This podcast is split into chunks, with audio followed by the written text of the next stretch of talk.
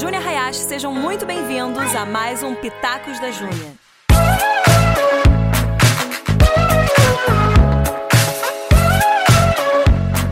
E hoje vamos trocar uma ideia sobre casamento? É isso aí, tô com vontade de falar com vocês sobre casamento. Cinco pontos. Ponto número um: ter um relacionamento feliz tem muito mais a ver com você buscar fazer o outro feliz do que colocar no outro a responsabilidade de te fazer feliz. Então, gente, quando você está pensando assim, se relacionar com alguém, casar, não pense que aquela pessoa vai ser a resposta da sua vida, que vai te trazer toda a felicidade do mundo que você estava procurando, porque se você pensar isso, você vai se frustrar demais.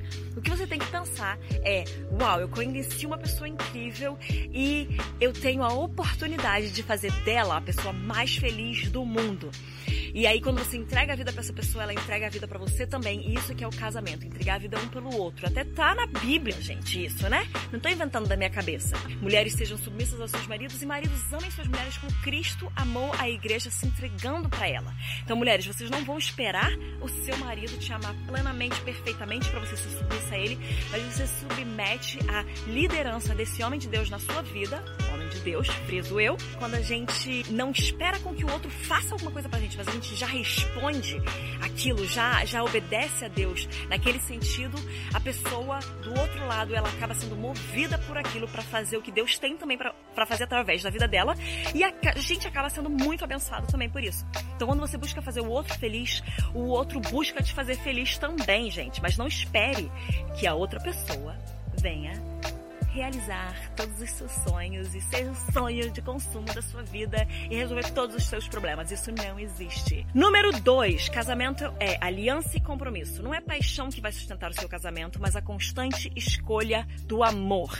Casamento não é sobre aquelas borboletas no estômago, casamento não é sobre uma sensação legal, casamento não é paixão. Casamento é escolha diária de amar alguém, de se entregar, como eu falei no número um, se entregar por aquela pessoa e realmente se dedicar àquela pessoa. Casamento é amor, casamento não é paixão.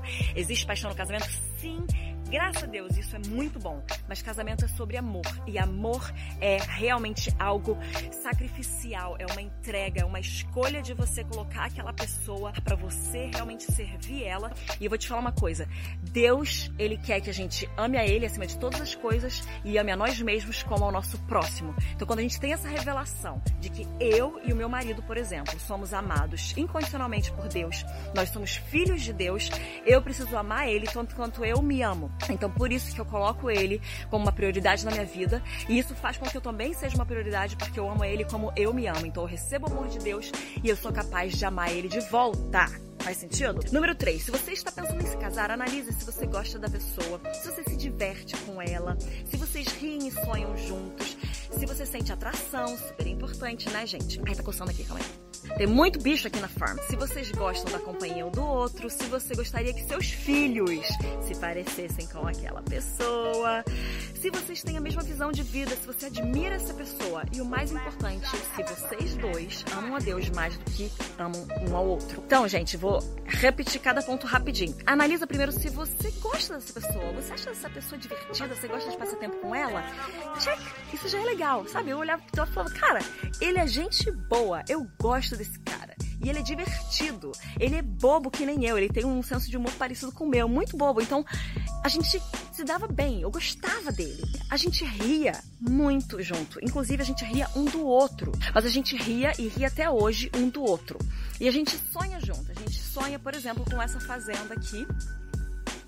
Tudo que vai acontecer aqui e através daqui. Então a gente sonha em diversas áreas e essa aqui sendo uma delas, o sonho da fazenda. Ah, se vocês gostam da companhia do outro, que é mesmo mais ou menos parecido com o do início, tipo, você gosta de passar tempo com essa pessoa, você o tempo meio que passa mais rápido até quando você tá com ela. Tipo, você fala, nossa, de repente passou tudo isso. Então, já é um ótimo sinal. Se você admira essa pessoa, você precisa ter admiração. Especialmente a mulher, ela precisa admirar o homem, o homem precisa se sentir respeitado. E o homem precisa amar a mulher e ela precisa se sentir valorizada. Então já fica a dica aí, homens e mulheres, como que vocês se relacionam entre si.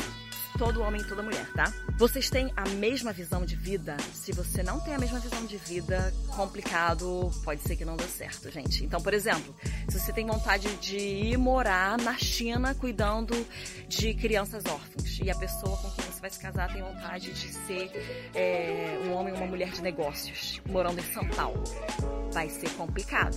Então você tem que entender o que, que é isso e não romantize o seu relacionamento, seja racional.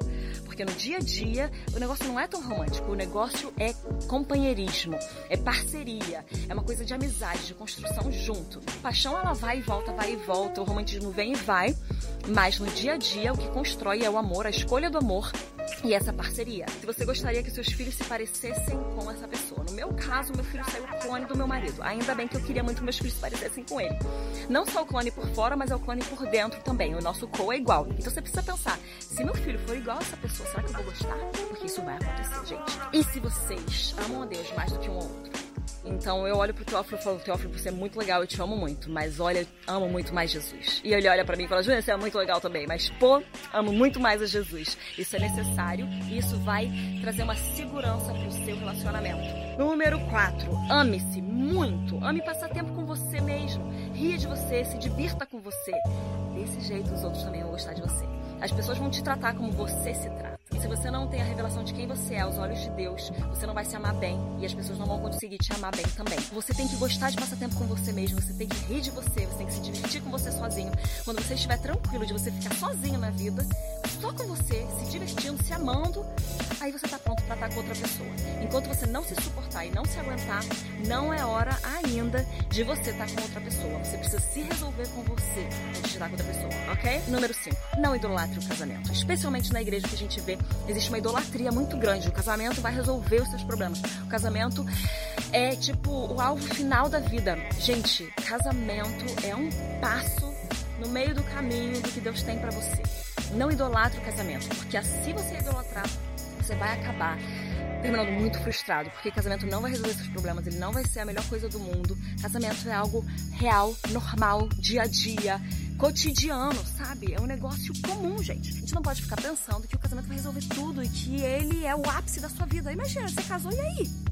O que, que acontece depois? casamento é um passo ao longo do caminho, é um pedaço da tua história. Através do casamento a gente pode construir uma família que vai amar a Deus, vai manifestar a Deus nos verbos. No fundo é o Coa. Amai! Então você consegue construir uma família que vai amar a Deus. Mas, gente, se você idolatrar o casamento, primeiro que você tá pondo o casamento como seu Deus. E você tem que colocar o seu Deus como seu Deus, não o casamento. E segundo, que se você puser o casamento como o ídolo da sua vida, não vai dar certo. Você vai ter muita frustração, você vai ficar muito chateado, você vai ficar sempre infeliz, porque aquilo era o que ia resolver todos os problemas, o que ia suprir a carência do seu coração. E a, sua, a carência do seu coração só pode ser suprida pelo Espírito Santo, o poder dele atuante na tua vida, uma relação íntima com o Espírito Santo.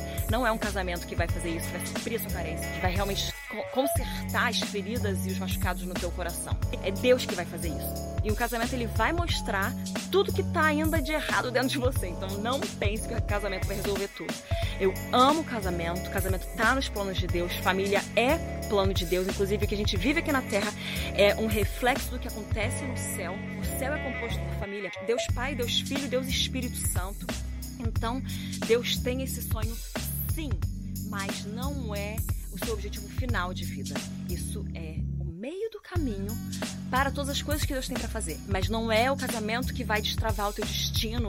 Só quando você casar que você vai conseguir viver os planos de Deus para sua vida. Se você estiver esperando se casar para viver os planos de Deus para sua vida, você provavelmente não vai conseguir viver os planos de Deus para sua vida, porque você está esperando alguma coisa humana e mundana acontecer para que Deus possa operar através da sua vida. Deus é um Deus sobrenatural. Ele é sobre-humano. Ele não é daqui nem a gente é. Então, viva com Deus o que ele tem para você hoje, enquanto você estiver correndo atrás dele, enquanto você estiver focado em Jesus, enquanto você estiver fazendo as coisas para ele, amando ele com tudo e servindo a ele, você vai encontrar uma pessoa ao longo do caminho que vai estar tá fazendo a mesma coisa, e aí vocês vão se olhar e vão falar: gostei. Quer correr junto comigo atrás de Jesus? Então é isso aí, gente.